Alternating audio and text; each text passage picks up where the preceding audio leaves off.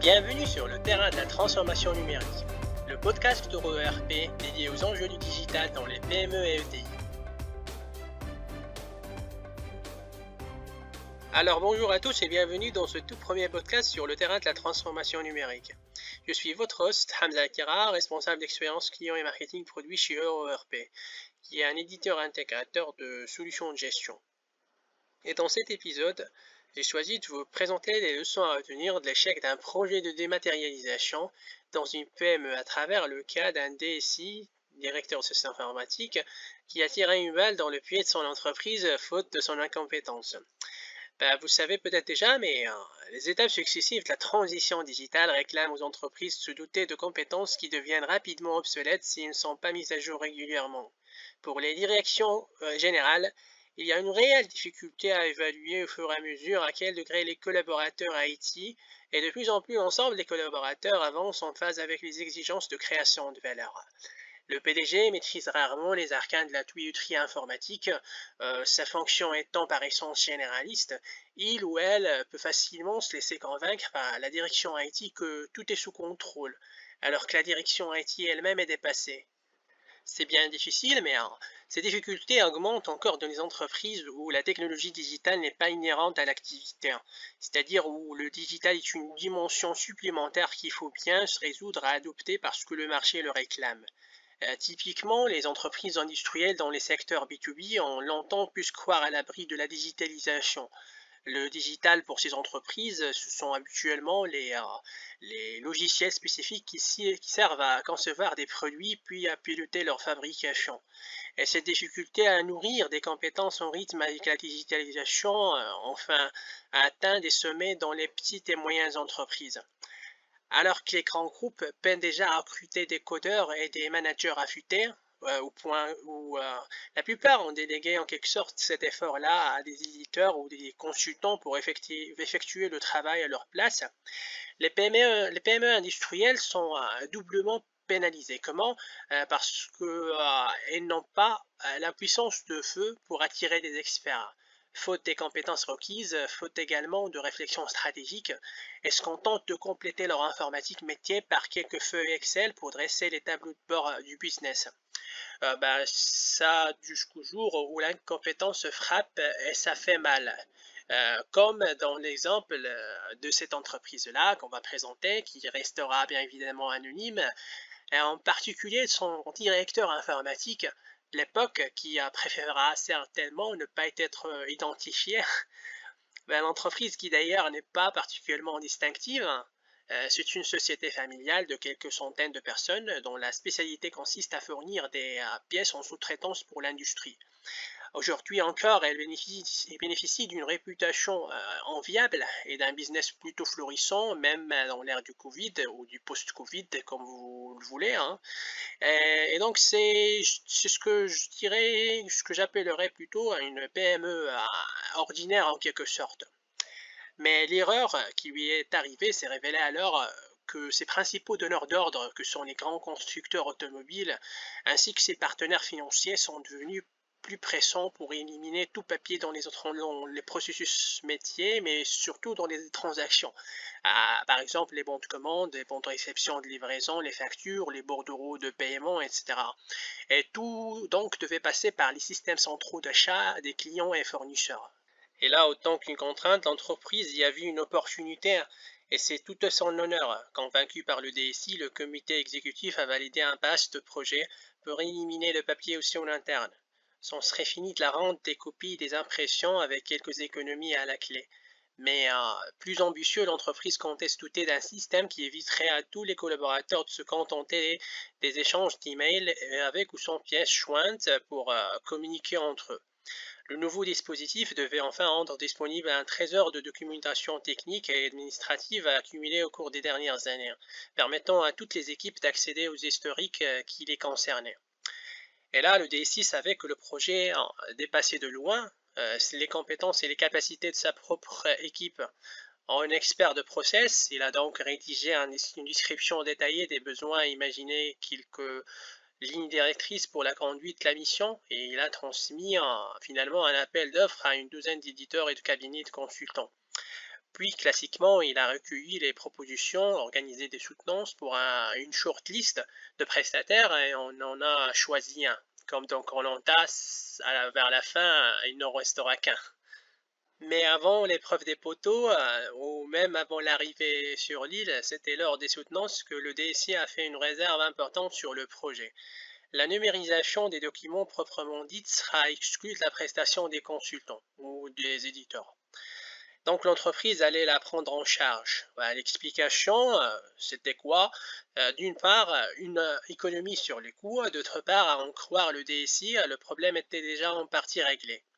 Et donc, sans vouloir en dire plus officiellement pour des raisons de secret technologique, il se faisait fort de fournir en temps utile toute la documentation appelée à devenir centralisée et organisée dans le nouveau système. Un peu intrigués, les consultants euh, euh, des, maisons d'édition ont bien dû accepter le fonctionnement proposé. Ils ont conduit une analyse des flux d'informations, euh, du classique quoi, et formulé leurs recommandations techniques. Ils ont ouvert le choix entre deux solutions. L'une hébergée en interne reposant sur euh, un logiciel sous licence en prémise et l'autre articulée autour d'une offre SaaS, c'est-à-dire des logiciels sur le web disponibles par abonnement, euh, qui est en essence un site web sur lequel l'entreprise allait télécharger ses documents. Et l'intérêt des deux solutions consistait à permettre à tous les collaborateurs d'utiliser la, documentation par une fonction de recherche simple à utiliser. Et cette recherche-là devait être alimentée d'une part par des euh, métadonnées attachées à chaque document et d'autre part par le contenu même des documents. La réunion de présentation des solutions s'est déroulée sans incident devant le comité exécutif d'entreprise et quelques collaborateurs de la direction technique. Les participants penchaient plutôt pour la solution hybride, euh, qui donc à la fois en prémisse et disponible sur le web, qui serait plus intuitive en termes d'ergonomie et offrant davantage de garanties relatives à la conservation et à l'archivage des données. Les consultants en ont pris bonne note, ont félicité les participants de leur choix et énoncé les étapes suivantes pour la mise en place effective du système. Il ne leur manquait plus qu'une chose, les documents de l'entreprise. Et là, le DSI leur a alors fait face avec un grand sourire. Les documents, euh, ils les avaient tous ici sous la main. Joignant le geste à la parole, il se penche donc pour attraper son cartable, l'ouvre et retire un disque dur amovible. Voici les documents. Il n'y a plus qu'à les intégrer. Et là, le chef de mission externe s'empare alors du disque dur et, à titre de rapide vérification, le branche sur son propre laptop, jette un premier coup d'œil au contenu euh, et, et là, il découvre la catastrophe. Tous les documents étaient numérisés sous un format d'image et aucune métadonnée n'était attachée. Le contenu était totalement inutilisable. Et le DSI avait fait imprimer et scanner toute la documentation qui lui tombait sous la main. Même les titres des fichiers n'avaient aucun, intérêt, car ils ne reflétaient que la, date et l'heure à laquelle euh, le document était passé par le scan. Et donc là, l'entreprise se retrouvait avec une sorte d'encyclopédie en braille des milliers de pages pleines de vide. Et là, passé le premier moment de surprise, les consultants ont été obligés d'annoncer que rien ne pourrait fonctionner comme prévu et qu'il fallait reprendre la fastidieuse numérisation des documents à zéro. En réalité, ils ont hésité entre le fou rire et la consternation, fou rire à cause de ridicule euh, dans lequel le DSI s'était mis et consternation face à son incompétence sur une dimension basique du digital. Alors, quelles sont concrètement les causes d'échec dans tout ça? La bêtise flagrante de cette petite histoire était évidemment celle du DSI ignorance qui rend un fichier exploitable pour un système digital.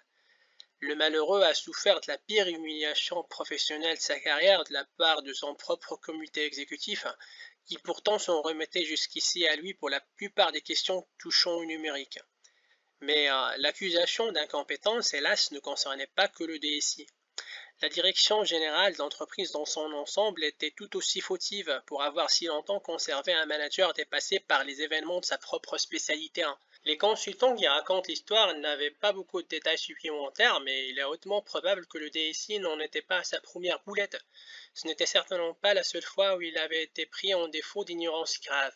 La digitalisation existe qu'on suive sa cadence faire évoluer les compétences de ses collaborateurs ou au besoin remplacer ceux qui ne parviennent pas à tenir le rythme fait désormais partie des compétences requises des top managers. Ce n'est évidemment pas simple. Par définition, le job de PDG suppose de survoler certains aspects du business, de déléguer des expertises clés et aussi de prendre des décisions sans maîtriser la totalité des tenants et aboutissants.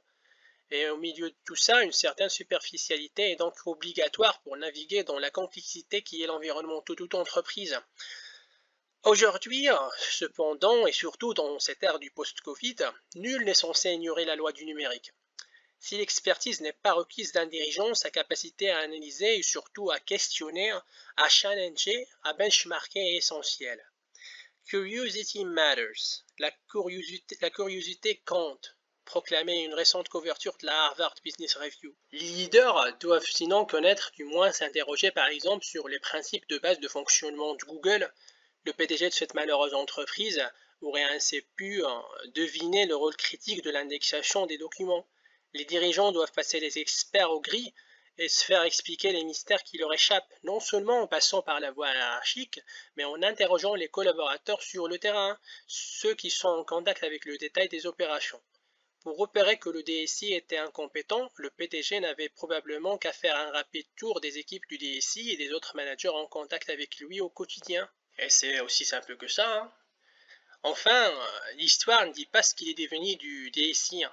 A-t-il ravalé sa fierté Est-il parvenu à faire oublier sa massive bévure? S'est-il fait montrer la porte de sortir Les consultants n'ont travaillé que quelques mois avec lui pour pouvoir finaliser le projet.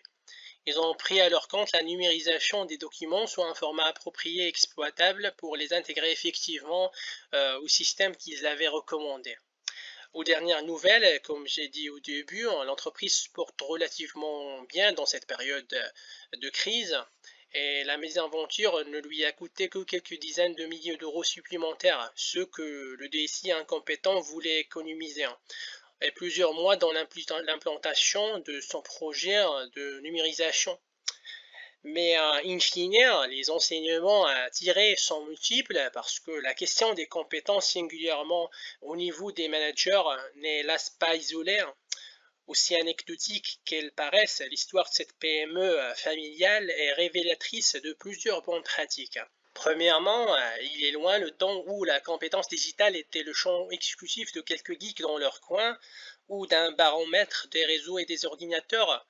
Euh, un niveau minimum de digital literacy est indispensable à tous les niveaux de l'entreprise, euh, à commencer par le sommet. Euh, deuxièmement, pour un PDG, hein, ce niveau minimal de, compétences digitales s'accompagne d'une curiosité qui doit s'exercer non seulement avec les collaborateurs, mais avec toutes les autres parties prenantes, en particulier les consultants appelés à travailler sur un projet ponctuel. Et troisièmement, les petites et moyennes entreprises avec un business model et un management traditionnel sont les plus exposées au risque d'incompétence digitale. Leurs dirigeants sont aujourd'hui les premiers concernés par ceci. C'est un brutal retour au basique qu'invite cet épisode.